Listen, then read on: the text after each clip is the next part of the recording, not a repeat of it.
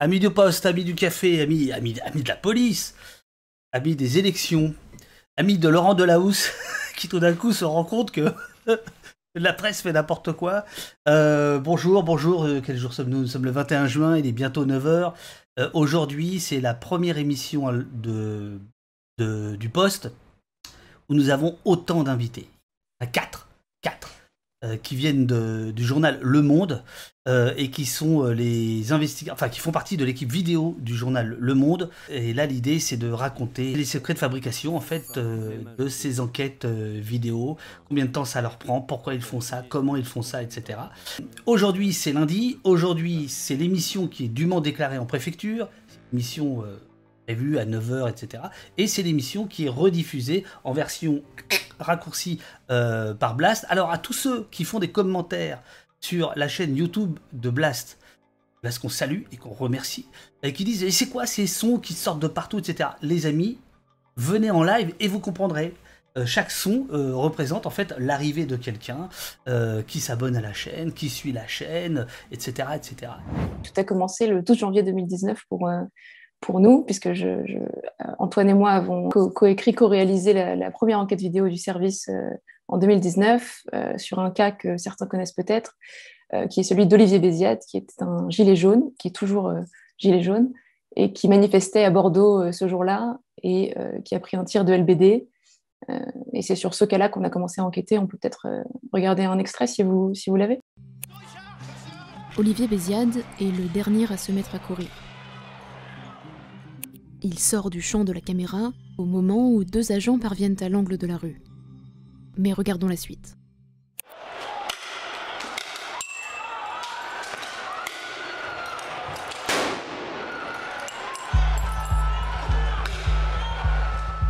Olivier Béziade a-t-il été touché par un tir de LBD 40 Par une grenade? A-t-il tout simplement trébuché? Et surtout, a-t-il adopté un comportement menaçant pouvant justifier une telle intervention La rue Sainte-Catherine dispose d'une caméra de surveillance. Elle est placée ici, juste en face de la rue de la Maison Dorade. D'autres images filmées par des témoins directs montrent également la scène. Grâce à des sources proches de l'enquête, nous avons pu nous faire confirmer leur contenu.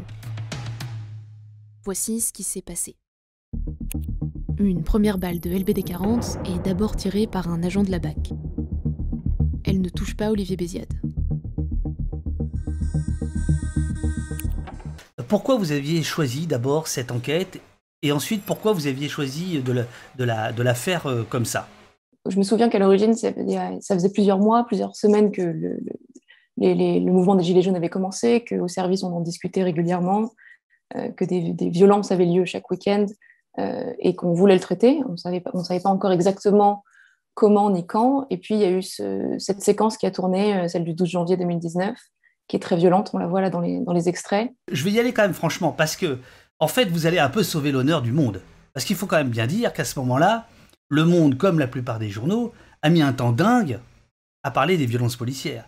Et là, euh, surgit ce travail, qui est un travail absolument monumental qui, fait référence. Enfin, je veux dire, et euh, après, on va voir que tout, ce que vous faites, me semble-t-il, est une déclinaison, parfois une amélioration, mais de, ce premier travail qui, allait, qui, le jour même où ça sort, je me souviens, ça s'est répandu comme une traînée de poudre. Alors évidemment, vous, vous n'êtes pas, vous êtes pas responsable de, de, l'éditorial du Monde, mais il y avait un peu de ça quand même. C'est-à-dire qu'il y a eu quand même euh, les, services qui ont, euh, qui ont rétabli les choses, c'est soit les services de fact-checking, soit le service vidéo. Le reste, la presse était quand même très très atone par rapport à ça. Vous aviez conscience de ça quand même euh, Sur, l'honneur du monde en général, c'est difficile pour moi de me prononcer. Au, service vidéo, euh, qui a une petite rédaction à l'intérieur de la rédaction, euh, en tout cas, on avait couvert un peu les, on avait couvert les gilets jaunes parce qu'on fait par ailleurs, on fait de l'enquête, mais on fait aussi de l'explication. Et on avait fait plusieurs vidéos d'explication sur les gilets jaunes déjà quand la vidéo Bordeaux est sortie en novembre 2019, alors que l'enquête a commencé en janvier ça faisait déjà un an qu'on faisait des vidéos sur les gilets jaunes, qui ont fait beaucoup moins de, qui ont eu beaucoup moins d'écho et qui ont évidemment que l'enquête. Euh, sur l'honneur en général, je ne peux pas trop me prononcer, mais je crois que Charles voulait dire quelque chose. Personnellement, je pense qu'effectivement, il y a eu un moment de bascule avec cette vidéo. et qui est, à mon avis, lié à deux choses. La première, c'est qu'il y a un côté euh, scientifique presque de la démonstration. On aura peut-être l'occasion d'y revenir, c'est-à-dire ah, oui, bien la, sûr. la méthode, les images, etc. Il peut y avoir des manipulations, il faut être très prudent, mais la façon dont cette vidéo-là a été faite, il y a un côté scientifique et donc quelque part, euh, on ne peut pas en débattre en fait. C'est-à-dire qu'il y a les images, on vous, prouve ce qui se passe. Quoi. Et ça, ça fait un truc vraiment très important qui est, c'est plus des camps qui racontent avec des discours, avec de la propagande d'un côté de l'autre et tout ça. Il y a un truc factuel qui est, il y a un moment, il y a les forces de l'ordre qui, qui n'ont pas agi comme elles auraient dû. Et la deuxième chose, bah, c'est peut-être euh, euh, peut-être le statut, euh, la chance qu'on a au monde, c'est-à-dire le statut un peu du monde comme journal, média de référence sur certains sujets, etc., qui, quand il s'avance, quand il prend le risque de se prononcer sur un truc, bah, ça change quelque chose. C'est-à-dire que c'est c'est pas une institution, mais il y a un peu cet effet-là. Un des arguments qui a fait qu'on s'est penché sur les violences policières, c'est cette profusion d'images qu'il y a, qu'est-ce qu'on en fait? Alors c'est à la fois très bien parce que comme, comme le dit euh, Olivier Béziade, comme l'a dit Olivier Béziade, comme le dit euh, Macan Kébé dans l'affaire Villemonde, sans ces images, ils n'ont aucune preuve. Ils, ont, ils sont en difficulté pour prouver ce qui leur est arrivé, donc c'est une très bonne chose. Et en même temps, ces images, elles peuvent être trompeuses. nous, on l'a expérimenté au service vidéo parce qu'on s'est fait tromper, par exemple. Et donc, on a voulu aussi utiliser ces, images, non pas pour la, le... C'est-à-dire, quand tu dis vous vous êtes fait tromper, c'est-à-dire oui, simplement qu'il y, a des images qui sont tronquées, euh, qui ne sont pas contextualisées. Euh, et tous les lundis matins, après les week-ends de, de Gilets jaunes, on en avait profusion, euh, on en recevait beaucoup. Et, on s'est fait tromper dans le sens, on ne s'est pas fait tromper, mais on ne pouvait pas les vérifier, on ne pouvait pas les utiliser. Et en se rendant compte de ça, on s'est dit, il faut qu'on les utilise pour vérifier les faits, pour faire émerger la vérité à partir de ces images. Sur le côté euh, mise en scène et, sur, le côté, sur la forme, en gros, voilà, on a eu l'idée d'essayer de, fabriquer ça. C'était parti, donc c'était à peu près au même moment voilà, où le, mouvement des Gilets jaunes euh, a, émergé. Et on a découvert à peu près au même moment le travail de, du New York Times, de leur cellule euh, Visual Investigations, qui, fait donc voilà, des, enquêtes vidéo en source, beaucoup en sources ouvertes. Euh, et notamment le une, une, enquête en particulier où ils, où ils, ont travaillé avec Forensic Architecture, euh, qui est donc une agence de, une équipe de chercheurs à Londres qui, qui modélise comme ça, euh, qui utilise la 3D notamment, mais plein d'outils, plein de nouvelles technologies pour documenter des, des violences d'État, des, des, voilà, des, crimes aussi de, par des entreprises, par exemple. Alors, alors dans, là, puisque, puisque tu parles de forensic architecture, je pense que c'est important de, de, faire un petit point dès, dès, maintenant. C'est-à-dire que c'est quand même laboratoire euh, qui est à mi-chemin entre euh, l'art et la science, puisqu'ils ont fait des, euh, des installations dans des musées. c'est quand même le point de départ, il y a plus d'une dizaine d'années. C'est à Londres, c'est un peu le point de départ de l'idée d'utiliser la science, d'utiliser des techniques scientifiques pour rendre irréfutable la démonstration d'exactions euh, policières, militaires, etc. Il faut dire que c'est quand même la maison mère forensique. Ah bah, euh, oui, bah, enfin, en tout cas, c'est nous, c'est, à, ma, à, ma, connaissance, c'est, une des seules équipes qui fait ce genre de, travail euh, dans le monde, en tout cas. Et nous, c'est voilà, c'est, ces travaux-là qu'on, a découverts. Effectivement, on, s'en est inspiré directement. moi, j'ai même travaillé quelque temps ah. après. Quand on récupère une, une vidéo ou ou une photo, la première chose qu'on regarde souvent, c'est les métadonnées pour, voir si elles existent. Donc les métadonnées, c'est des données qui sont euh, liées à une photo ou à une vidéo et qui contiennent plein d'informations techniques, notamment la date et l'heure de prise. Ça n'est pas valable sur les images diffusées sur les réseaux sociaux, puisqu'en fait, YouTube, euh, Instagram, euh, Twitter, en fait, gomment les métadonnées. On est d'accord hein Absolument. C'est pour ça que souvent, on essaie de retrouver la personne qui a filmé la séquence originelle pour pouvoir avoir accès à ces données et pour avoir la séquence en intégralité, parce que souvent, les gens postent des extraits de vidéos. Les gens ne se doutent pas que des moments qui, qui sont déroulés quelques minutes avant ou quelques minutes après des événements peuvent être déterminants en fait pour euh, nous dans notre travail de journaliste. C'est typiquement le cas dans l'enquête sur euh, ce qui est arrivé à Olivier Béziade. En réussissant nous à avoir accès aux 30 secondes ou une minute qui précédaient, ça nous permettait de vérifier que le cortège était calme à ce moment-là et que la charge n'était pas justifiée. Je poursuis la présentation. Il y a la synchronisation par l'audio. On a deux extraits vidéo et en analysant les, les, bandes son, on se rend compte qu'il y a des moments où ça augmente. Et donc, c'est le moment des détonations, ce qui nous permet dans le montage de les synchroniser. Quand l'audio n'est pas disponible, parce que parfois, on a, ou, ou alors les caméras sont trop éloignées et euh, on n'a pas la même bande son, ou alors il n'y a pas d'indice sonore sur les images. Une autre méthode, c'est d'essayer de chercher des indices dans l'image pour la relier à notre montage et pour pouvoir l'ancrer par rapport au reste. Là, par exemple, moi, pour la synchroniser, en tout cas, bon, j'avais pas trop de doutes sur le fait que c'était le même moment parce que ça ressemblait quand même aux infos qu'on avait. Je sais que j'ai observé la position des jambes des, policiers pour pouvoir la synchroniser. Donc, c'est ce type de travail qu'on peut faire pour synchroniser uniquement par l'image, c'est-à-dire aller chercher des indices dans l'image. Parfois, certaines images sont, filmées dans le feu de l'action et donc euh, bougent beaucoup. On essaie de les stabiliser. Et là, par exemple, c'est un exemple donc, sur, sur l'enquête euh, euh, de, de Villemont qu'on a publiée il, il y a, quelques jours. Il y a une image de base, par exemple, on voit qu'elle qu'elle bouge. Du coup, pour la synchroniser, euh, donc moi je le fais avec After Effects. Et donc, des fois, il y a des outils de stabilisation automatique qui peuvent marcher, mais là, dans ce cas-là, ça, ça, ça, ça, bougeait vraiment trop. Et donc, on va venir, voilà, image par image. En fait, moi, je me mets des repères. Là, on voit les, ils sont pas très clairs mes repères là sur le poteau et sur. Mais arrête de te, de te sous-vendre, c'est très clair. tout va bien. T'inquiète pas, tout va bien. On voit bien les flèches, tout va bien. voilà, ok. Et donc, ce qui, permet, ce qui nous a permis, de, sur cette séquence, de repérer les, les, deux tirs de flashball. Sinon, il nous avait échappé complètement. Moi, j'avais repéré au début le, flash de lumière qui, qui, est déclenché au moment de, du tir de flashball. Mais pour pouvoir vraiment analyser, pour pouvoir, surtout pouvoir le présenter aux gens, en fait, voilà, c'est essentiel de pouvoir le stabiliser. Et voilà.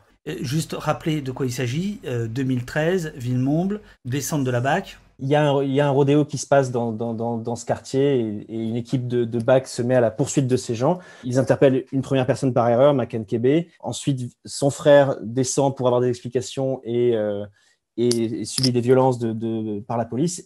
C'est une scène très complète, très, euh, très complexe, très euh, chaotique. La maman de ces deux garçons qui, qui reçoit voilà. un éclat de grenade de désencerclement lors de d'un moment où, où, la, où la police euh, essaie de disperser un groupe, que la police juge que ces gens sont c'est une foule agressive.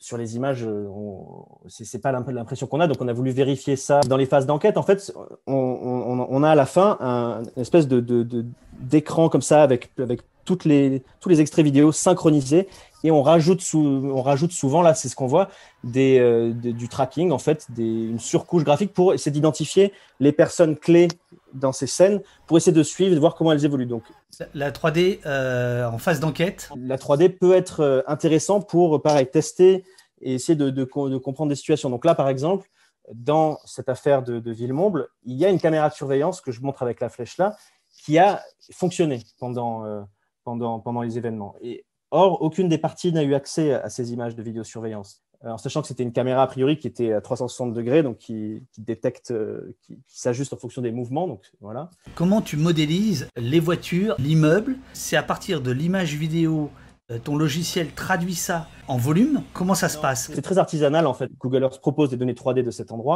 D'autres bases pour ce genre de choses, c'est souvent les images satellites aussi. Après, le, le, le travail, c'est de, de venir construire en fait en trois dimensions le lieu pour tout ce qui est euh, voiture, en l'occurrence, je saluais là le travail de, de, de, Simon, qui est un ancien motion designer du monde. Donc, on a eu un expert voiture pour, euh, pour essayer de venir identifier. Vous avez tous les modèles de bagnole Chaque voiture, et vous pouvez les déposer, c'est ça? Exactement. Si je retrouve le visuel, je serais ravi de vous le montrer parce qu'il est assez amusant. L'outil en question pour faire de la 3D, c'est quoi?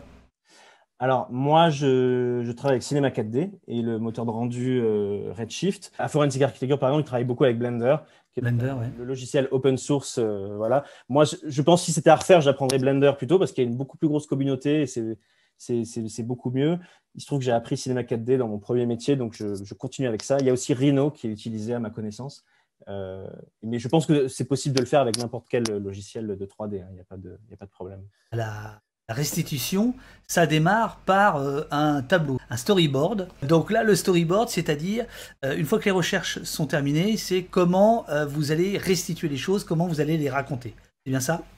C'est ça, voilà. Une méthode qui utilise dans beaucoup de rédactions, je crois, pour fabriquer des, vidéos dans, dans, des médias. On, on prépare d'un côté le script qui va être dit par la voix off ou les extraits sonores, et de l'autre côté, dans la colonne de droite, on essaie de penser le visuel, ce qui est à l'image à ce moment-là. Comme ces séquences sont compliquées à fabriquer, notamment les séquences avec de l'animation, de la 3D, l'idée c'est d'essayer de repérer les problèmes dans la vidéo à l'avance pour pouvoir les changer et les corriger et éviter de devoir à, à, à reproduire des séquences qui est extrêmement coûteux. Les codes visuels, vue satellite, carte, ancrer les faits dans l'espace. Ce type de visuel, on, on l'utilise vachement, et puis aussi parce que ça fonctionne bien pour expliquer des situations aussi. Là, par exemple, c'était la, la, place de la Comédie à Bordeaux où on essaie d'expliquer comment euh, les forces de l'ordre avaient fait disperser les manifestants. Ça permet de se repérer dans l'espace en quelque sorte. Donc c'est un premier, un premier code visuel. Il y a, nous on utilise régulièrement, pas tout le temps, mais un outil pour essayer d'ancrer les faits dans le temps. on, appelle ça timeline, on reprend le mot anglais. Alors que ligne de temps, c'est tellement joli. C'est tellement joli. ligne de temps. Ça, c'est mes sept années au Québec, moi, si vous voulez. On s'est inspiré de, de, Forensic Architecture encore pour essayer d'en faire voilà, un outil vraiment pour que le, spectateur puisse se repérer dans, dans, les faits. Autre effet que, que, que vous utilisez, c'est euh, la lecture pause et le rembobinage.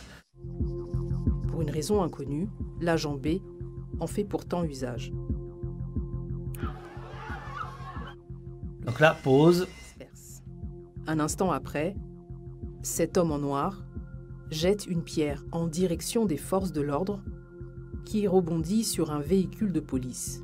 Voilà, j'ai mis un extrait très court hein, parce que voilà, mais si les spectateurs vous regardez une des vidéos du monde, vous le verrez que c'est on l'utilise régulièrement. Je pense que c'est les codes du web aussi, c'est-à-dire de fait de prendre une vidéo, de faire play, de revenir pour, pour l'analyser. Je pense qu'on n'est pas les seuls à, faire ça, mais on l'assume complètement en tout cas et on le met vraiment en scène dans, dans le film. Ok, on s'arrête, et on va analyser telle partie. Sur la modélisation 3D, tu écrit plusieurs usages.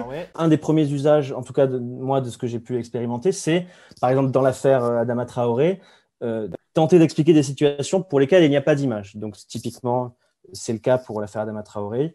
Donc, on essaie, à partir d'autres sources, d'utiliser la 3D pour expliquer des choses. C'est un premier usage. Moi, je l'utilise aussi, un usage que j'affectionne particulièrement, c'est pour relier entre elles plusieurs séquences, euh, enfin plusieurs angles de vue. Voilà, il y a des images filmées dans le feu de l'action et on va utiliser la 3D pour les ancrer dans l'espace en quelque sorte. Passe au milieu des habitants en train de. non, mais on n'est pas chez les cons, ça, ça, roule, vas-y, tu peux y aller, ah, tu peux y aller, tu peux y aller. On a une image filmée dans le feu de l'action qu'on veut contextualiser. Hop, on en sort, on rentre dans la 3D pour expliquer quelque chose, et ensuite on va de l'autre côté pour, pour euh, le raccrocher au visuel de l'autre côté. Ça permet voilà, de, ça fait presque une séquence continue en quelque sorte de, de ces images filmées dans le feu de l'action euh, parfois. C'est-à-dire c'est l'image manquante que vous recréez par la 3D. Pas toujours, parce qu'en en l'occurrence, il n'y a pas d'image manquante. En l'occurrence, il y a quatre caméras qui filment à ce moment-là. C'est pour passer d'une autre à l'autre, euh, d'une séquence à l'autre. Spatialiser, ouais, moi j'aime bien, je trouve que ce mot il, il correspond bien, c'est-à-dire euh, ça permet tout de suite de comprendre où on est et puis de faire le lien avec d'autres angles de vue. Ou si on mettait juste, on allait, si on changeait de plan au cut, on, serait dérouté, on serait, attends, mais on est où là? Vraiment une question de, de, de béotien. Là, cette image, je la, je la remontre. C'est combien de temps de montage, de calcul euh, C'est rapide ou? C'est pas, c'est pas très rapide, non. En fait, ça dépend du niveau de complexité en fait aussi qu'on déploie. Là, on a, on a, on a j'ai essayé de déployer avec Emile Costa, avec qui on a, on a travaillé sur la 3D. Moi, j'avais envie d'utiliser, d'essayer d'avoir un modèle détaillé pour que justement on puisse bien euh, matcher avec les vidéos et que ça connecte bien c'est possible de, le simplifier aussi. Néanmoins, voilà, rien qu'en modélisation, donc il faut prendre le temps de, déjà de modéliser le bâtiment, de modéliser les voitures, tout ça. rien que ça, c'est des, des, heures, des jours, plutôt des jours de travail. Une fois qu'on a le modèle du lieu, là, il faut euh, modéliser les moments qu'on va figer. C'est-à-dire qu'on on a décidé dans notre préparation de, OK, on va figer ce moment-là pour expliquer quelque chose.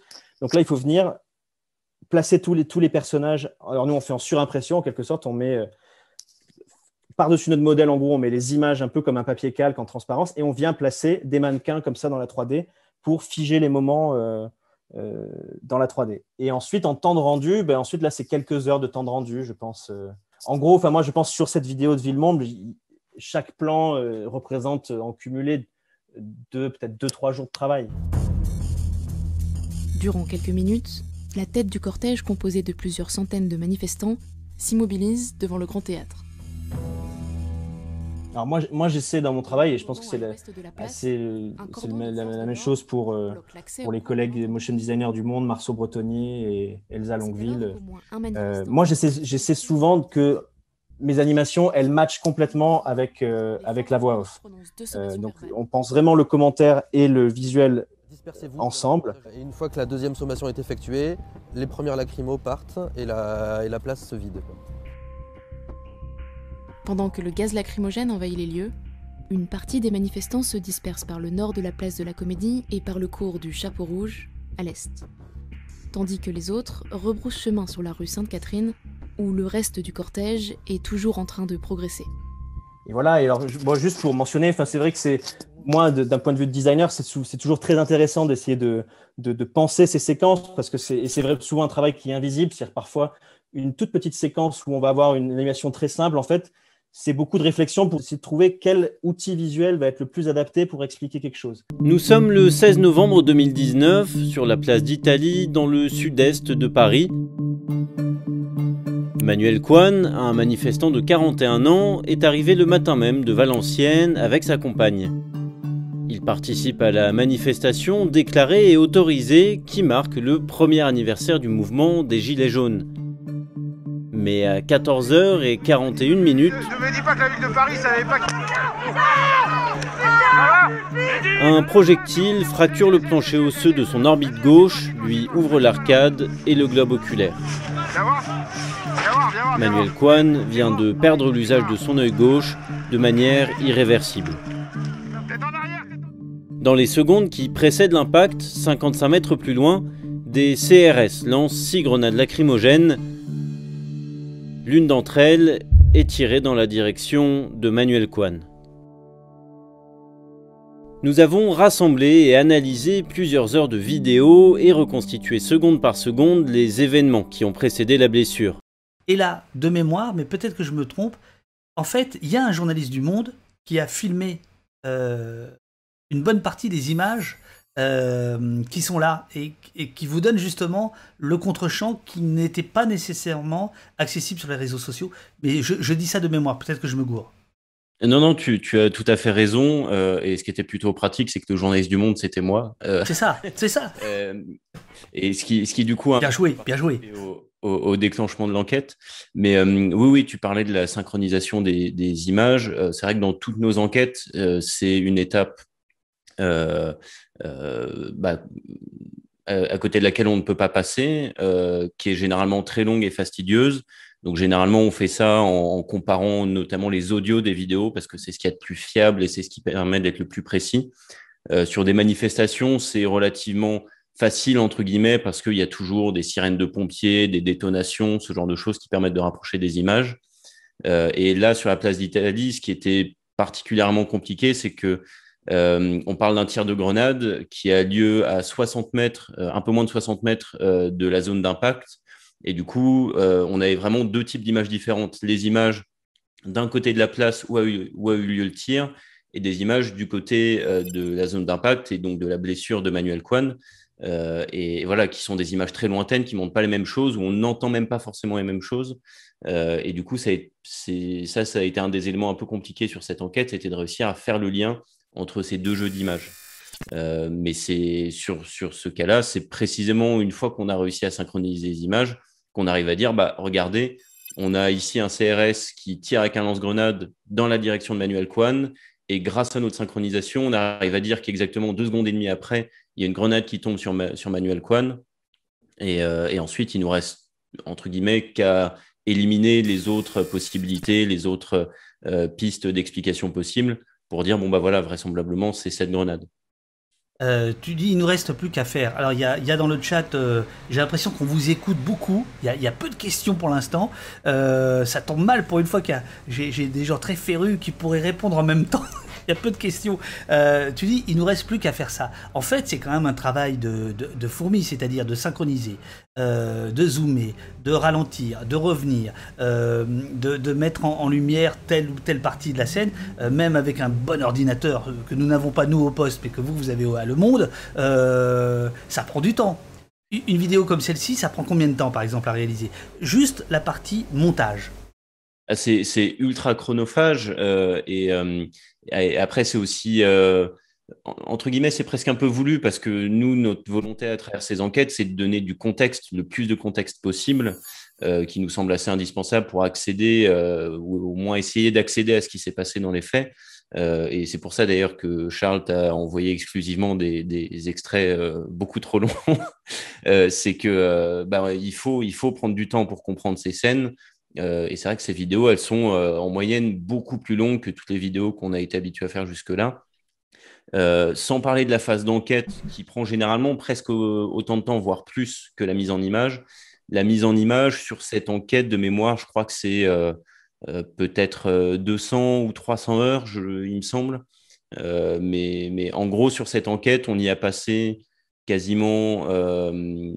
Enfin, moi, j'y ai passé l'équivalent d'un bon gros mois en enquête, plus en mise en image. Et avec moi, j'avais donc deux motion designers euh, à qui on doit bah, tout l'habillage de la vidéo, euh, les, cartographies, les petits éléments graphiques, la frise.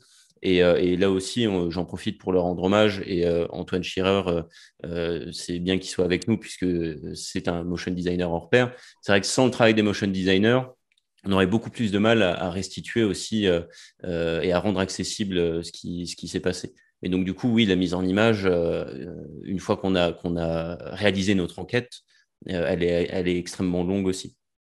Euh, euh, Charles-Henri, est-ce que, est que, tu peux rebondir là-dessus? Parce que si c'est autant de travail, ça veut dire que c'est un choix économique, c'est un choix éditorial qui est très fort. C'est quoi l'intérêt pour un journal comme Le Monde de dire je vais mettre un journaliste exclusivement pendant un mois sur une, sur une vidéo qui va faire 15 minutes, plutôt que de produire 10 vidéos dans le mois qui, qui serait peut-être euh, moins viral, mais qui, au bout du compte, ferait quand même plus euh, d'audience. Est-ce que, est-ce que, par exemple, ça, c'est des questions qu'on se pose quand on est à la tête du département vidéo du Monde? Oui, ouais, ouais, c'est des questions euh, qu'on se pose tout le temps. Quand tu dis 10 vidéos par mois, on a, des concurrents, c'est plutôt 10 vidéos par jour. Hein, donc il y, a effectivement un jeu d'échelle entre ce que nous on produit, ce que d'autres produisent, les choix que font chacun des médias qui, peut être assez, important. Euh, bah déjà, la première raison, c'est que c'est, comme tu l'as dit, c'est un choix. On a fait le choix de se dire, ces sujets-là, ils sont importants. Euh, le moment Gilet jaune a été hyper important. On a fait des, dizaines de vidéos explicatives sur ce, moment-là. Et la profusion d'images autour des violences policières et les questions euh, sociétales que ça posait, politiques que ça posait, nous, nous intéressait énormément. Et on s'est dit, il faut qu'on soit présent. Et en plus, on avait la chance de se dire, c'est un sujet très important sur lequel on peut apporter quelque chose de très différenciant, c'est-à-dire que quelque chose que les autres ne font pas, et d'être nécessaire en ce, de cette façon-là. C'est-à-dire se dire, ah ben voilà, les gens vont peut-être se dire, heureusement que le monde était là pour le faire parce que ça manquait, quoi. Il manquait, il manquait que mais, mais, mais euh, je, de faire ce job-là.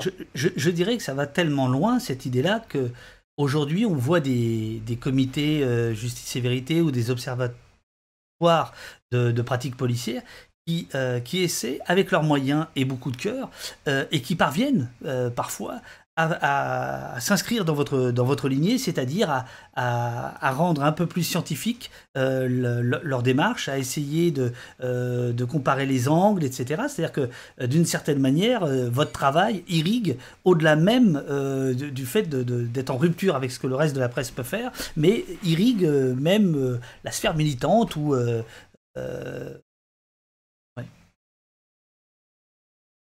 euh, oui, oui, c'est vrai. C'est vrai. Et, nous-mêmes, on travaille avec des gens qui sont dans ces sphères-là, militantes. Euh, tu l'as dit tout à l'heure, mais on a récupéré beaucoup d'images tournées sur le terrain par des, indépendants, des journalistes indépendants, des, amateurs, des manifestants, etc. Alors, des fois, on les récupère sur les réseaux sociaux. Quand c'est des journalistes indépendants, on les achète. Ça, c'est important aussi de le préciser. Mais on a, euh, comme toi d'ailleurs, tu l'avais expliqué pour euh, un pays qui se tient sage, mais euh, c'est des images qui, ont, voilà, qui sont le fruit d'un travail, donc on, les a achetées. Bah, des milliers d'euros, on n'a pas des moyens délirants, mais, mais, mais on, les a achetés quand même. et, et c'est un travail qui, oui, c'est un travail qui était, qui était nécessaire et dans lequel effectivement il y a des croisements il y a beaucoup d'échanges avec euh, des sphères plus militantes. Adama Traoré, on a travaillé, euh, c'est des, vidéos sur lesquelles il faut travailler avec les avocats, des partis, il faut rencontrer les, les, familles des victimes, il faut les faire témoigner, etc. Tout en essayant de faire un travail qui est vraiment un travail journalistique pour le coup et qui en ça se distingue du travail euh, exclusivement ou purement militant, qui est de se dire, il y a un moment où il faut mettre tout aspect partisan de côté, essayer d'être le plus objectif possible, enfin le plus apartisan euh, possible. Et ça, c'est un, travail sur lequel, euh, qui n'est pas évident, qui demande du temps et qui, à mon avis, dépend de la méthodologie. C'est-à-dire qu'il faut vraiment avoir une méthode précise et, s'y tenir. Mais ça, euh, pour le coup, tant Arthur, peut-être un petit peu moins sur l'enquête sur laquelle il a bossé parce que il n'y avait pas de jeu de, disons, de, regard porté sur un même événement par des gens très différents. Mais Antoine, sur, le, sur Villemonde, c'est des questions qui ont pu se poser, par exemple, je pense. Et je, me permets de rebondir euh, sur euh, ce que disait David par rapport au fait que d'autres euh, essayent de s'inscrire dans cette, dans cette méthode, sachant que nous-mêmes, en fait, on ne fait que s'inscrire dans une méthode qui existait avant. Et Antoine a parlé de, du New York Times, de Forensic Architecture, qui sont un peu nos aspirations. nous, c'est presque un petit peu aussi un, objectif. On, veut beaucoup s'inscrire dans la démarche qu'on appelle l'OSINT, qui est l'Open Source Intelligent, la le renseignement en source ouverte, qui est quelque chose que n'importe qui peut faire en fait. Euh, c'est simplement dire bon bah voilà, il y a des matériaux en ligne qui existent, qui sont à la portée de tout le monde, euh, et, on peut en faire des choses. Euh, et c'est aussi arrivé à un moment où, notamment avec les gilets jaunes, il y avait Bon, j'ai un peu l'impression qu'il y a toujours, on, parle depuis la nuit des temps d'une crise de, de, défiance envers les médias, mais pendant les Gilets jaunes, c'était particulièrement vrai.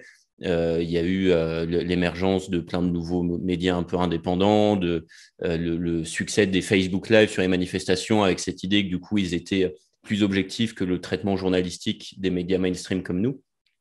Et c'est vrai que, bah, en fait, il y a la volonté de faire un travail que non seulement tout le monde pourrait faire, parce qu'en réalité, il demande certes du temps, mais il ne demande pas euh, des, moyens que, inaccessibles, et notamment, il ne demande pas euh, euh, ce qui se fait habituellement dans le journalisme, à savoir des sources. alors, sur certaines enquêtes, on, en a besoin et on s'en sert, mais sur d'autres, on, ne se repose absolument pas sur des sources en off qu'on aurait travaillé en tant que journaliste, qui nous donnent des infos un peu confidentielles sur la, vidéo de Manuel Kwan, euh, je, tout repose sur ce que j'ai trouvé euh, en ligne. Euh, et, donc, non seulement tout le monde peut le faire, mais aussi quand on montre la vidéo, quand on la présente, et c'est aussi une des choses qui font qu'elles sont longues, c'est que tout le monde peut vérifier en fait notre travail. on ne demande pas aux gens, bon bah voilà, là on vous donne une info qu'on a tirée d'une source, on ne peut pas trop vous dire euh, qui sait, et euh, on ne peut pas vous donner plus de preuves que de vous demander de nous faire confiance, ce qui parfois est nécessaire dans le journalisme.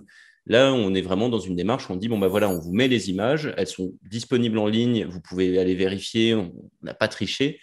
Euh, et la démonstration qu'on fait, bah, vous pouvez la refaire chez vous si vous voulez. Vous pouvez tout reprendre de zéro et refaire pareil. Et, voilà, donc il y a vraiment cette, dimension un peu collaborative où euh, tout le monde peut le faire, euh, tout le monde repose sur le travail d'autrui, le travail euh, des, gens qui filment sur le terrain.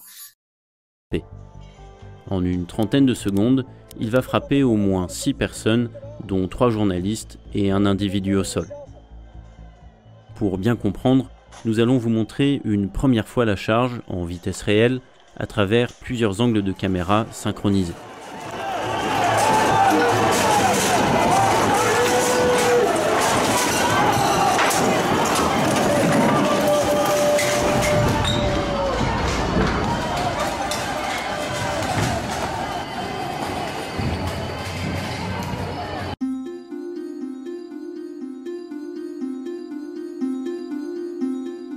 Vers euh, environ 17h30. Il y a eu ce groupe de manifestants qui était euh, à peu près à la, moitié de la rue de la Bastille. Je me retrouve entre les policiers euh, sur ma gauche et les manifestants sur ma droite. Donc ça balance plein de trucs. Les, les, premières sommations sont faites. Il y a eu un cri d'une personne des forces de l'ordre. La brave charge en premier, moi et plusieurs confrères on se colle au mur et on crie presse, presse, presse, presse. Je me reçois un premier coup de bouclier, il me semble. Je me relève, euh, je dis que je suis photographe. Et là, je sens un premier choc sur mon appareil photo, puis un deuxième au niveau de mon visage. Et là, c'est une pluie de coups qui, qui suivent. Et je finis par terre. C'était une enquête, celle-ci, particulièrement difficile, parce que les images sont de très mauvaise qualité, sont tournées à la tombée du jour, sont hyper pixelisées, parfois filmées de loin, parfois sans stabilisation. Euh, Arthur a dû restabiliser, zoomer, des fois ça joue à trois pixels. Euh, des fois, c'est hyper frustrant parce que vous avez une personne qui passe devant la caméra au mauvais moment, ou alors la personne a fait un zoom ou un, un travelling pareil au mauvais moment. C'était une enquête particulièrement coton qui, qui a demandé à Arthur pas loin de deux fois plus de temps que ce qu'on que ce avait imaginé au départ. Mais on s'est dit, ça vaut le coup parce que au fur et à mesure de la progression d'Arthur, on se disait, plus il avance, plus il récupère des blocs de vérité, justement, pour établir ensuite, le, comme tu dis, l'évidence. Maintenant, il y a des enquêtes qu'on fait en, des enquêtes qu'on appelle analyse d'images, qu'on peut faire en une semaine, en deux semaines. On a fait une vidéo sur, euh, par exemple, les, armes utilisées par, euh, par euh, les, les, les, camps israéliens et palestiniens pendant le, dernier coup de chaud. Là, ça a duré 15 jours. On a travaillé sur le Capitole, la prise du Capitole par des milices d'extrême droite. On a bossé en, en 3-4 jours. Enfin, ça dépend. Hein. Il y a des fois, on fait des, des sortes de task force très ponctuelles pour aller vite. Et puis des fois, on missionne quelqu'un qui va prendre le temps de, faire une, une, enquête plus charpentée et qui parfois va, va, prendre beaucoup, beaucoup de temps. C'est vrai. Nos vidéos sur les, les, enfin nos enquêtes sur des violences policières euh, sont de loin pas celles qui ont le plus de, succès ou qui génèrent le plus de vues. Euh, une, Ah c'est vrai? Oui, une, une, enquête sur euh, la, le, groupe, la, compagnie paramilitaire russe euh, Wagner ou euh, notre analyse des armes utilisées dans le conflit israélo-palestinien, euh, puisqu'on est sur YouTube notamment, font énormément plus de vues que certaines de nos enquêtes policières. on, est parfois on est un peu un peu déçu d'ailleurs de, de, passer un, deux, trois mois sur une enquête qui, qui nous empêche de dormir euh, pour qu'au final, on ait l'impression que euh, euh, ça, n'interpelle pas tant que ça. mais, mais, malgré ça, parce que nous, on estime qu'indépendamment de, de, l'écho que ça, c'est nécessaire, on continue à le faire. Je, note par ce que dit Arthur que finalement les accusations qui sont faites notamment par les, par les syndicats de police aux journalistes, qui sont indépendants ou autres, qui s'intéressent particulièrement à la question des pratiques policières ou des violences policières, qui font ça pour le buzz, qu'en réalité, euh, c'est pas ce que vos chiffres euh, euh, démontrent. et comme vous êtes le monde, ça compte quand même d'avoir d'avoir cette réponse. Bon, voilà, c'est juste comme ça, histoire de, de, de, bien le noter. Et là, je voudrais montrer un autre exemple, qui est votre travail sur Adama Traoré, euh, mais d'abord, je vais l'introduire. Alors, je, sais pas, je ne sais plus qui de vous quatre a travaillé dessus. Euh, est-ce que c'est toi, Arthur, Antoine, Asia? Euh, Mais en tout cas, il y a une question qui est posée par le chat et qui est posée systématiquement et qui est posée légitimement systématiquement. Cette fois-ci, c'est par Ramon Saladier. Euh, la question à poser restera est-ce que sans les Gilets jaunes, vous auriez tenté de faire ouvrir médiatiquement les yeux sur les violences policières? Les gens des quartiers sont agressés depuis des dizaines d'années par ces uniformes. Ça n'intéressait quasi personne ayant de l'impact médiatique. Alors, on aura un exemple tout à l'heure, euh, Antoine, à Villemomble de 2013, euh, mais la question, est, elle est, quand même pertinente. Voilà. Est-ce que vous vous seriez intéressé, vous auriez déployé autant d'énergie, de moyens s'il n'y avait pas eu les Gilets jaunes J'en suis persuadée. On aurait, on, aurait peut-être pas fait si tôt, enfin si tôt, on n'aurait peut-être pas fait euh, dès janvier 2019, mais on aurait fini par le faire parce que c'est des méthodes qui nous intéressaient avant. Euh, on était encore jeunes et on commençait seulement à s'y intéresser, mais euh, on l'aurait fait sur d'autres cas. Antoine l'a fait avec la BBC sur un cas anglo-saxon le New York Times le, fait sur des cas euh, nationaux et nous, euh, on, l'aurait fait et d'ailleurs on, l'a fait et on, parlait de le faire dès cette époque-là et au moment où on travaillait sur les violences policières, sur les gilets jaunes, on n'oubliait pas ce qui se passait dans les quartiers et on en parlait entre nous. Donc comme, comme vous l'avez compris maintenant, on passe beaucoup, beaucoup, beaucoup de temps sur ces enquêtes, donc euh, on, fait une chose à la fois, on les prend une après les autres, mais oui, on, aurait travaillé sur ces cas-là, c'est certain. Et d'ailleurs, le, le, reste du journal, en dehors du service vidéo, travailler aussi sur ces cas-là. Euh, tu parlais d'Adama Traoré, euh, Nicolas Chapuis, qui était rubricaire euh, police-justice, a travaillé sur ça avant même que nous, on s'en empare, depuis assez longtemps. on, va, commencer d'abord par votre enquête, qui est quasiment une contre-enquête. Comme, comme toutes les autres d'ailleurs, au sens où elle, est, où elle, où elle, elle va votre travail va souvent à l'encontre du, du récit général qui est donné sur telle ou telle affaire. donc là, c'est Adama Traoré. Et en fait, je, vais mettre l'extrait que nous a préparé euh, Charles-Henri.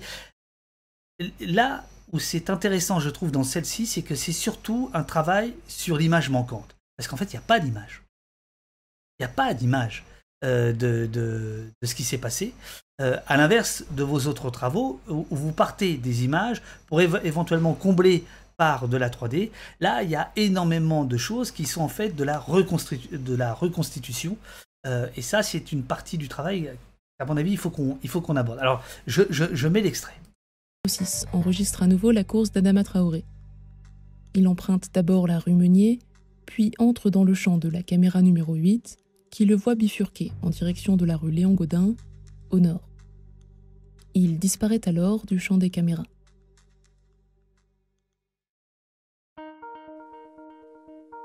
Quinze minutes plus tard, à 17h29, une patrouille de la gendarmerie de Persan lance un message radio. Le Monde et Forensic Architecture ont pu reconstruire les positions décrites dans leurs témoignages grâce à une modélisation en trois dimensions. Comme ces témoignages ont parfois évolué avec le temps, nous avons créé deux versions de cette modélisation.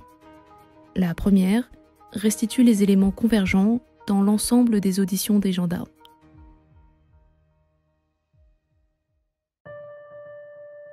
Là, c'est en fait absolument essentiel parce que c'est toute la bataille d'expert contre expert depuis des années. Et vous, vous allez modéliser en fait toutes les, les deux versions. Et ses mains ne sont qui incluent des sous-versions en fait. C'était un débat d'experts, mais absolument pas accessible puisque pas visuel. Euh, donc, donc, à part ceux qui connaissent très bien le cas et qui, faisaient effectivement, enfin, il y avait euh, des, des, experts qui en débattaient, mais euh, nous, ce qu'on voulait, c'était, euh, et Antoine pourra en parler pas mal, puisque c'est un travail que Forensic euh, fait beaucoup, utiliser la, la, 3D, la, 3D pour rendre compte de, de, des témoignages et rendre compte dans l'espace, visuellement, des différentes hypothèses de ce qui s'est passé. On est en appui sur les pieds et les deux genoux enserrent le bras. Les deux genoux touchent l'individu. Comme il se débat, le troisième gendarme, G, entreprend d'immobiliser ses jambes. Là, ce qui était intéressant, David, parce qu'à nouveau, j'ai mis un extrait peut-être un peu long. Non, mais vas-y, vas-y, parle, parle, parle, c'est bien, c'est bien. En gros, euh, pour, que les, pour que les gens comprennent bien, il y a ce que les policiers ont dit juste après euh, la mort d'Adama Traoré et ce qu'ils ont dit longtemps après.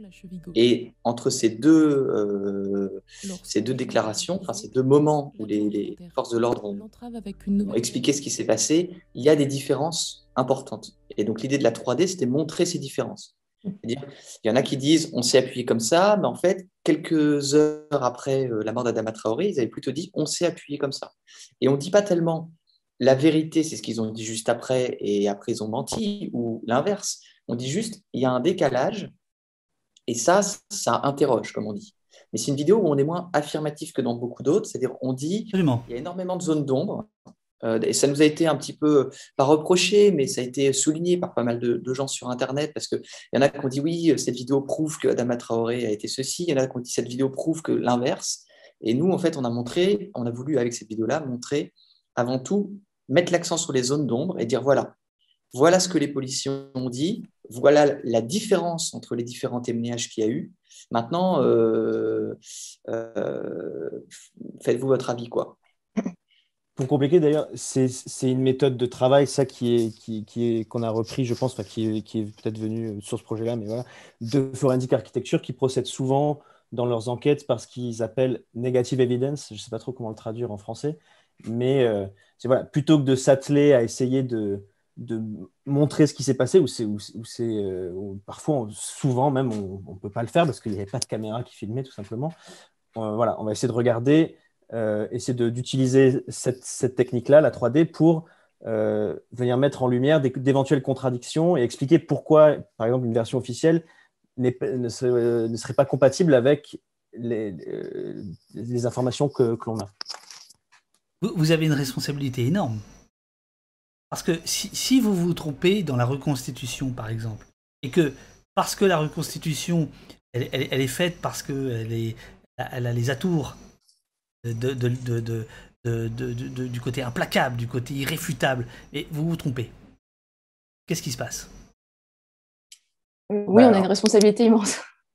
On a, on a, je pense, tous fait des cauchemars euh, la veille de publication et on en parle souvent entre nous.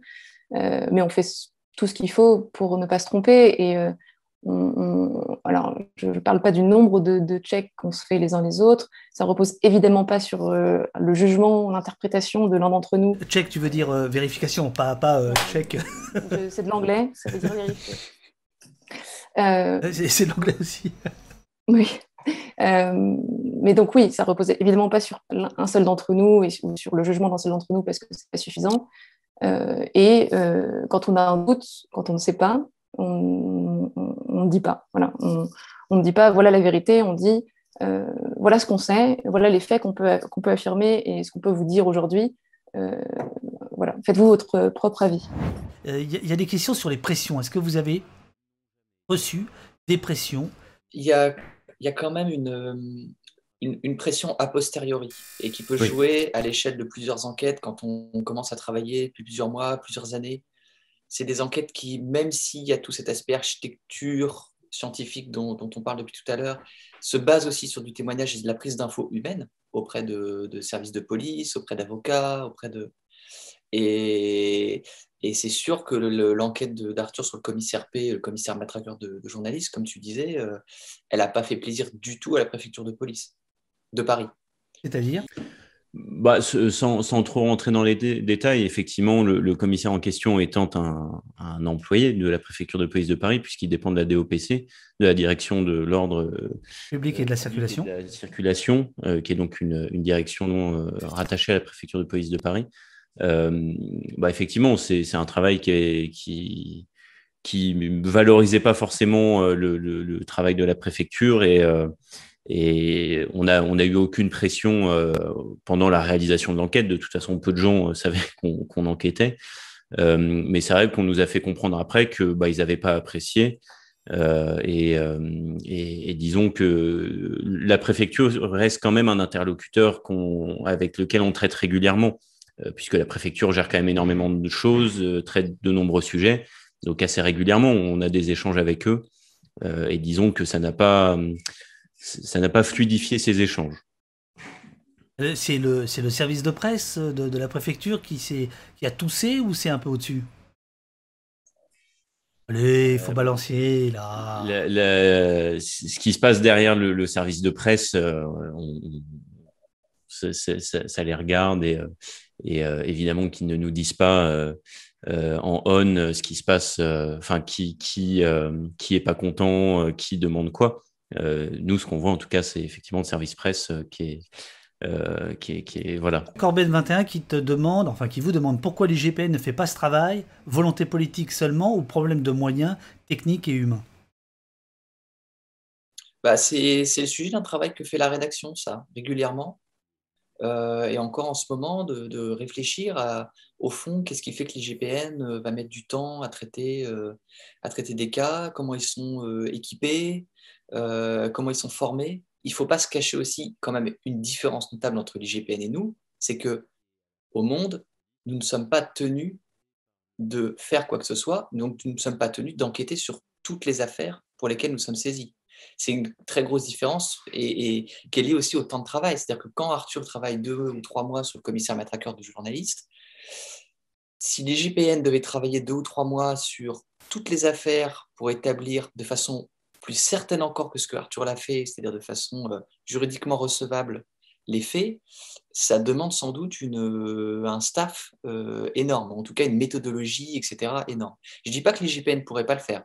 Je dis juste que nous, on s'inscrit dans un cadre qui est quand même très différent de celui de l'IGPN. J'ai été convoqué deux fois pour, des, pour être auditionné sur deux enquêtes qu'on que, que, a publiées j'avais euh, que j'avais euh, conduite.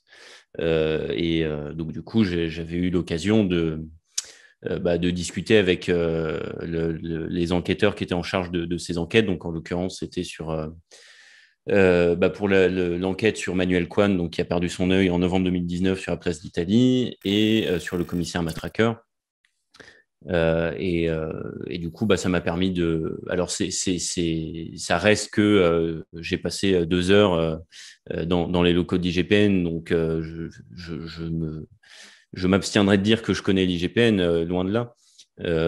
moi, ce que j'ai vu, c'est que j'avais en face de moi des, des, des gens qui m'avaient l'air tout à fait de, de, bonne volonté, qui. Mais qu'est-ce qu'ils cherchaient? Attends, excuse-moi, qu'est-ce qu'ils cherchaient en, te, en t'auditionnant? Euh, bah, ils cherchaient à faire avancer leur enquête. Euh, oui, mais en quoi, toi, journaliste, tu pouvais les faire avancer puisque tu as fait ton travail, tu l'as rendu public, et que c'est un sacré travail, et que tout est bien clair? Alors, c'est euh, justement, il y a, y a le fait que. Enfin, comment dire par exemple, dans l'enquête sur Manuel Kwan, le problème de cette enquête, c'est que dans la manière dont on l'a restituée, contrairement à ce que je disais tout à l'heure par rapport à Lozint, c'était pas totalement possible de refaire tout seul chez soi la démarche, ou alors il fallait prendre un peu de temps et avoir une ou deux idées. Mais, mais voilà, c'était pas évident. disons qu'on disait des choses dans, dans, dans, la vidéo, dans notre enquête, euh, qui reposait sur des, éléments euh, qui n'étaient pas forcément visibles dans, la vidéo. Euh, et l'IGPN peut évidemment pas se contenter de dire bon bah voilà, le monde a fait cette enquête, on leur fait confiance et, on, reproduit leurs conclusions à l'identique pour le juge d'instruction. donc bah, il y avait cette volonté d'essayer de comprendre comment on avait travaillé pour essayer de savoir comment on était arrivé à ces conclusions, voir si ça concordait avec ce qu'eux avaient trouvé. Euh, euh, et, essayer de, reproduire ce qu'on avait fait de leur côté. Donc c'était, oui, euh, c'était des gens qui avaient une attitude qui, en tout cas dans ce qu'ils me montraient sur ces deux heures d'audition, témoignait d'une volonté d'essayer de, faire avancer, de, faire leur travail. Ce que j'ai vu aussi, c'est effectivement, on, en parlait un petit peu, un manque de moyens qui est pour le coup évident.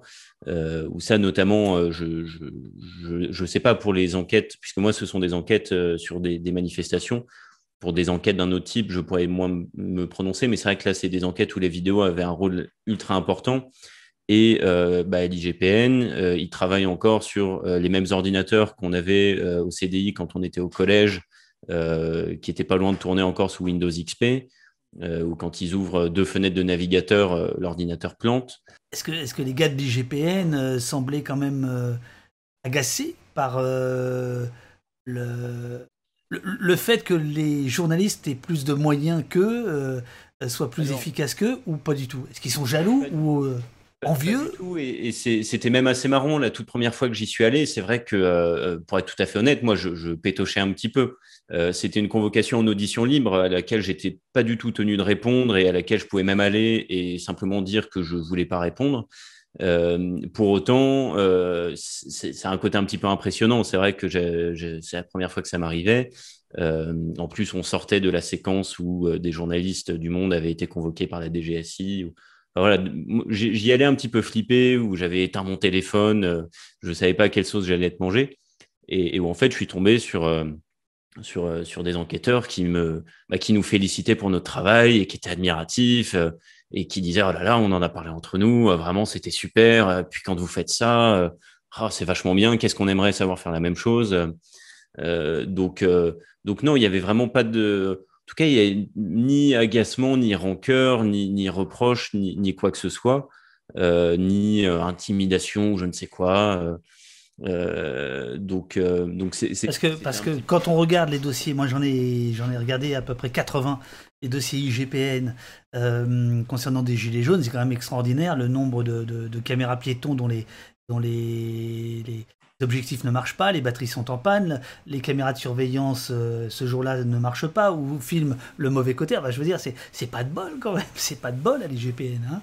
Est-ce que à un moment donné, votre travail dépasse le cadre journalistique et se retrouve dans un champ qui n'est plus celui du monde.fr. Ce que je peux dire, c'est sur euh, cette dernière enquête sur euh, le, commissaire matraqueur de journalistes, euh, que bah, quand on a sorti l'enquête, donc quatre mois après les faits, peu, peu, après les faits, l'IGPN, enfin le juge un juge d'instruction avait confié à l'IGPN une enquête en recherche des causes et des blessures euh, pour Amir Al-Albi, qui, euh, avait été blessé, on ne savait pas par quoi. Euh, et quand on a sorti l'enquête, j'ai été auditionné, ça a provoqué une vague d'auditions. je sais que d'autres personnes, notamment Rémi Buzine, ont été auditionnées, différentes personnes touchées par le, ce commissaire. Et du coup, trois semaines après notre enquête, l'IGPN rendait ses conclusions au parquet, parquet qui décidait de charger un nouveau juge d'instruction euh, d'une enquête, cette fois pour violence par personne dépositaire de l'autorité publique.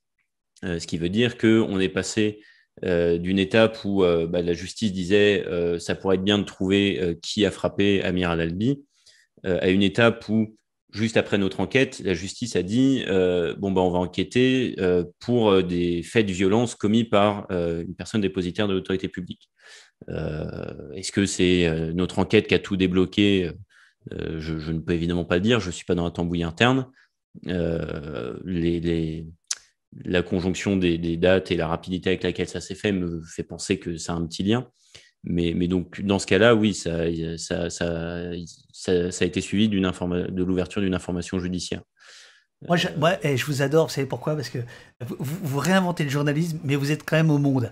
C'est-à-dire qu'il y a quand même euh, euh, beaucoup de beaucoup de, réserves dans ce que vous dites. Hein. Il y, a de la litote. Je, trouve ça super. Fabien Jobard dans le chat est en train de nous dire euh, que il a eu des discussions avec des, des, policiers et des gendarmes et qu'ils sont admiratifs de votre de votre travail. Voilà. Ce que je sais, c'est que avant la publication de la vidéo, donc il n'y avait pas de mise en examen. D'ailleurs, je crois qu'il n'y avait aucune condamnation prononcée ni même aucune mise en examen sur toutes les affaires gilets jaunes de violences policières sur des gilets jaunes avant novembre 2019. Ça a été un peu après. Euh, et euh, euh, l'un des policiers de la BAC a été mis en examen un peu de temps après. il a reconnu avoir tiré et il a accusé un défaut de l'arme en disant que de son LBD 40 en disant qu'il n'avait pas visé la tête et que mais, en reconnaissant donc les faits. Et pour ce qui est de la vidéo, on a eu l'avocat à plusieurs reprises. Euh, qui nous a félicité et qui nous a dit qu'effectivement, il comptait l'utiliser euh, lors de la procédure judiciaire. Je ne sais pas exactement de quelle façon. Euh, et donc pas terminé. Est-ce que il y a un risque Est-ce que vous l'avez mesuré d'habitude, de, d'accoutumance Finalement, une vidéo chasse l'autre et que l'effet s'émousse, l'effet scientifique s'émousserait d'une vidéo à l'autre? Est-ce que c'est des choses que vous réfléchissez? Est-ce que vous discutez de ça ensemble ou pas du tout? Euh, l'effet scientifique, je ne pense pas qu'il s'émoussera parce qu'il est aussi vieux que le, journalisme. Il y a du journalisme d'opinion et du journalisme de terrain et du journalisme. Voilà, et finalement, on fait que reprendre des valeurs, des techniques, etc., qui sont anciennes. Et je, pense que ça sera toujours efficace. Par contre, oui, on se pose beaucoup et tout le temps la question, à chaque nouvelle enquête, comment on raconte le truc est-ce qu'on ne répète pas des choses que les gens ont déjà comprises Et est-ce qu'on ne rentre pas nous-mêmes dans une sorte de formatage un peu de, ce type de contenu? L'enquête d'Antoine et Émile, Amanda et Lucas sur euh, les violences policières en Seine-Saint-Denis à Villemomble, c'est un bon exemple. C'est-à-dire qu'ils ne sont plus uniquement sur un truc, euh, il y a des violences policières, mais ils, euh, ils dézooment aussi un peu, ils essaient de prendre de la hauteur euh, pour dire euh, voilà, qu'est-ce que ça raconte? Du coup, il y a une sociologue à la fin de la vidéo qui vient apporter son regard, etc. Il y a un côté euh, mécanique de la violence en quartier populaire qui, qui va au-delà de l'exemple précis. Et c'est aussi quelque chose qu'on fait sur la plupart de nos enquêtes maintenant, c'est que non seulement on révèle des choses, mais on essaie d'expliquer des choses aux gens, donc d'ajouter une, une, couche de pédagogie. Donc par exemple, c'est pas le tout de dire ah bah, c'est ce que certains appellent le journalisme tutoriel, c'est ça?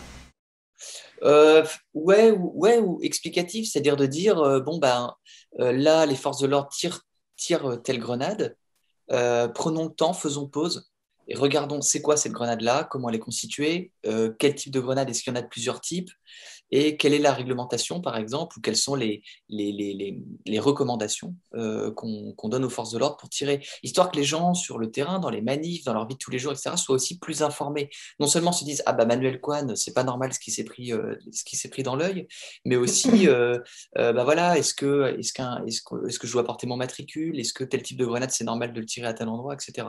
Donc ça, on essaie aussi d'accompagner les gens dans, dans ce dans ce truc-là.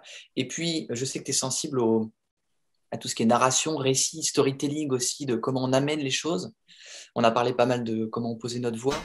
C'est un truc qu'on réfléchit aussi au fil de l'eau, dans ce côté un peu itératif de voilà, on remet sur sur l'établi à chaque fois le, notre boulot et il y a des petites astuces, des petites choses qu'on avait l'habitude de dire qu'on fait gaffe de pas répéter à chaque fois par, pour pas être dans un truc voilà à chaque intro par exemple de dire le monde a analysé des centaines de vidéos, des milliers d'images et grâce à une visualisation 3D, on a été capable de ta, ta, voilà. Bon, pour pas rentrer dans un nous-mêmes une sorte de, de formatage un peu de notre truc, donc on explore quoi, voilà, on essaie de se réinventer aussi un peu. Et puis je termine euh, en, vous redonnant la, parole.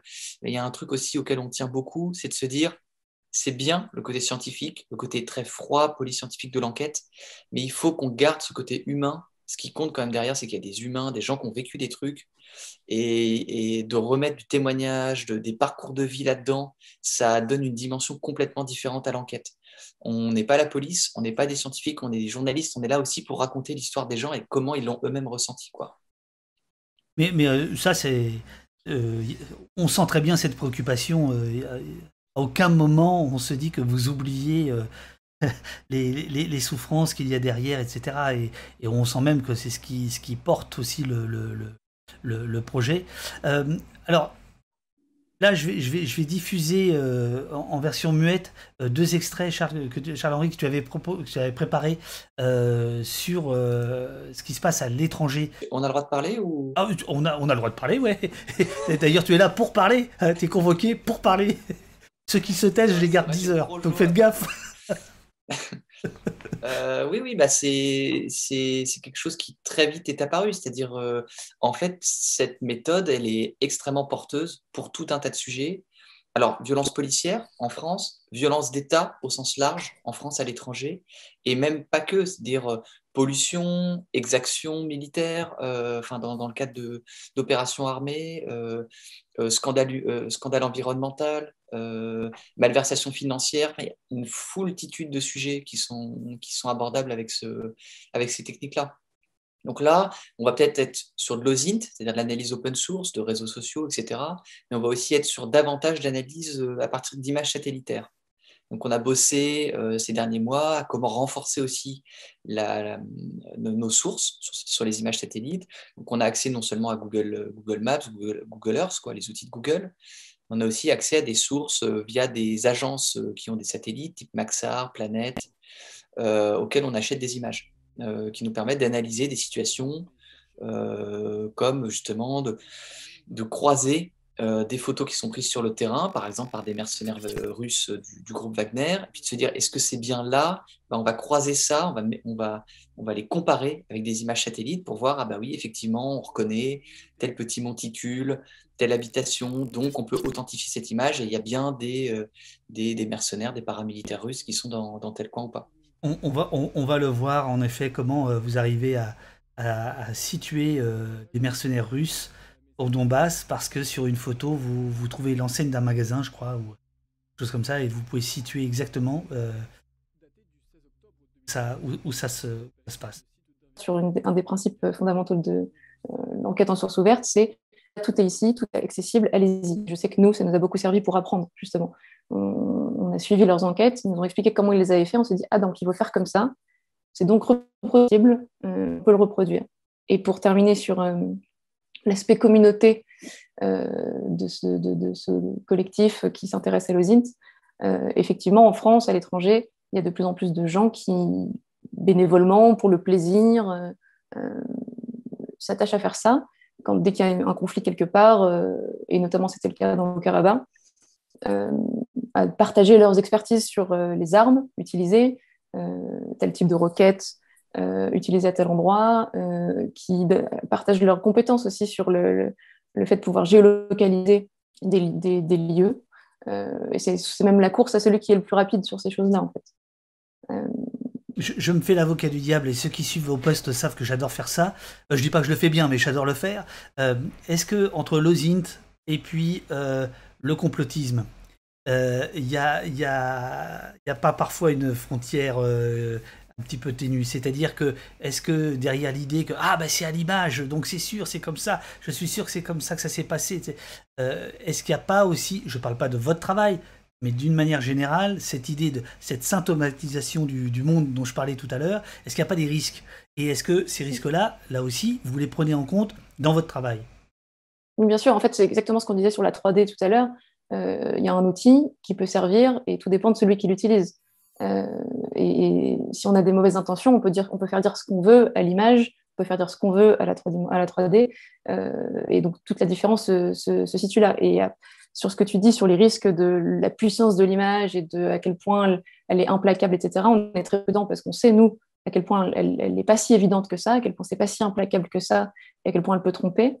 Euh, par ailleurs, il y a des, évolutions qui nous inquiètent, euh, comme euh, le fait de pouvoir trafiquer les images à un niveau qui, pour l'instant, on ne connaît pas, notamment sur, le deepfake, qui permet donc de, créer des images à partir de, quelque chose de complètement faux et de le rendre très très réaliste. Alors on n'en est n'y est pas confronté encore, mais on le sera, c'est certain, un jour.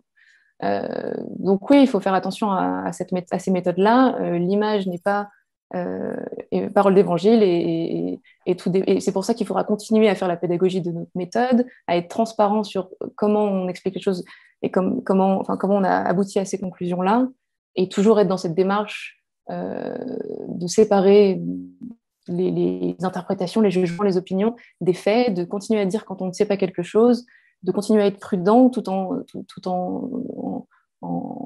étant dans cette démarche-là d'enquête et de révélation. Euh, Charles-Henri, est-ce qu'on vit une, sorte d'âge d'or euh, de ce travail-là, euh, avec l'irruption des réseaux sociaux qui donnent une source inépuisable d'images, avec des outils que vous pouvez utiliser, et pas encore tout à fait les travers dont Asia vient de parler, le deepfake qui peut arriver, etc. etc. est-ce que, est -ce que considère que c'est un moment un peu, un peu étrange et, fabuleux d'une certaine manière dans, le, dans la connaissance, dans l'accès à la connaissance, dans le journalisme, dans le documentaire, etc. Et que ce moment-là va s'arrêter à un moment donné ou à un autre. Et si oui, c'est quoi le coup d'après? Et sinon, pourquoi je me plante? Si j'en crois euh, ce que dit euh, l'un des fondateurs de OpenFacto, euh, qui s'y connaît très bien en usine pour le coup, lui pense euh, ce que tu dis, c'est-à-dire il dit euh, on a un moment un peu idéal, mais ça va se refermer. Ça va se refermer parce que les gens mesurent maintenant l'importance de leurs images, donc soit en font moins, soit les gardent pour eux, soit les vendent très cher. Euh, ce qui, dans les trois cas, ferme, ferme le, moulin à, le moulin à images. Les États eux-mêmes se rendent compte qu'il faut qu'ils fassent attention, parce que c'est super l'open data, mais ça veut dire que bah, les journalistes vont aller farfouiller dedans. Euh, et puis, il y a ce dont Asia parle, c'est-à-dire les manipulations diverses et variées. Les deepfakes, ça veut dire non seulement pouvoir créer des faux témoignages, un jour peut-être, mais on l'a vu parce qu'on se l'est partagé euh, entre nous la semaine dernière, il y a des tentatives, par exemple, pour créer des deepfakes satellites euh, c'est-à-dire que bah, vous allez sur un, logiciel d'imagerie satellite et puis vous allez croire qu'il y a un bâtiment à un endroit alors qu'en fait, il n'y en a pas. Et ça a été créé euh, dans l'image satellite elle-même. Euh, ou ça a fait disparaître un camp ouïghour, par exemple. Vous allez voir de la forêt alors qu'en fait, il y a un camp à cet endroit-là. donc, il y a sans doute une augmentation aussi de, des compétences techniques. Je ne sais pas vers quoi on va, mais pour l'instant, effectivement, dans ce moment où il y a énormément de matière, énormément d'images, et on peut, en se, formant, en, mettant les mains dans le cambouis, on peut faire émerger des informations. Je, pense, je ne suis pas devin, je pense que dans cinq ans, ça sera beaucoup plus difficile. C'est pour ça qu'au monde, on essaie de se lancer assez tôt là-dedans, de mettre les moyens, de monter assez vite en puissance, parce que, euh, parce que je pense que ça va devenir assez vite plus compliqué. Merci beaucoup euh, à vous quatre. Euh, merci beaucoup à tous ceux dans le chat qui ont participé à, à, l'intelligence collective, à l'émulation. Euh, on se retrouve dans, deux minutes après une pause technique, euh, revue, revue du web et puis débrief du, du débat, évidemment. Voilà. Merci, euh, chers amis. Je, je vous libère et on vous reconvoquera bientôt. enfin, bientôt, je ne sais pas, mais quand vous voudrez pour quand vous, je sais pas, votre prochain gros travail. si vous avez envie de, de venir en parler, ce sera avec grand, grand plaisir. Voilà. Avec plaisir. Merci, Au revoir. Merci, Merci. pour l'invitation. Merci. bonne, bonne journée à vous tous.